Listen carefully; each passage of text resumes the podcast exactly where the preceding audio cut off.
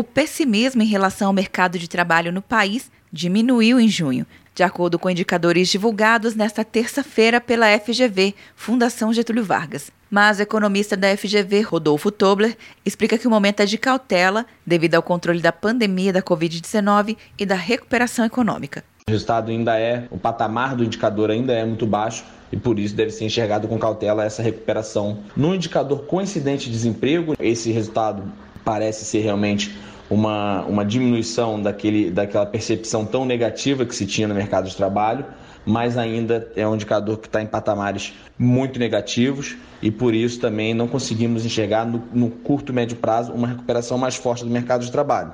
Para que isso ocorra realmente, a gente tem que ver uma perspectiva mais positiva da atividade da economia brasileira, para aí sim começar a imaginar uma recuperação no mercado de trabalho. O indicador antecedente de emprego, que avalia o nível de emprego no país, subiu em junho e recuperou no bimestre maio-junho 33% das perdas acumuladas em março e abril. Já o indicador coincidente de desemprego, que mostra a tendência negativa do mercado de trabalho, e quanto mais alto, maior é a taxa de desemprego, caiu no mês passado, mas ainda se mantém em patamar elevado. Em junho, Todos os sete componentes do indicador antecedente de emprego subiram, após chegarem ao fundo do poço em abril e se acomodarem em maio. E no mesmo período, a queda do indicador coincidente de desemprego foi influenciada por todas as quatro classes de renda familiar. A maior contribuição para o resultado veio da classe das famílias com renda mensal entre R$ 2.100 a R$ 4.800.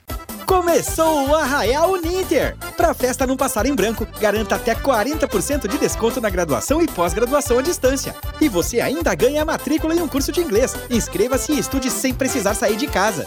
Uninter.com De Brasília, Luciana Castro.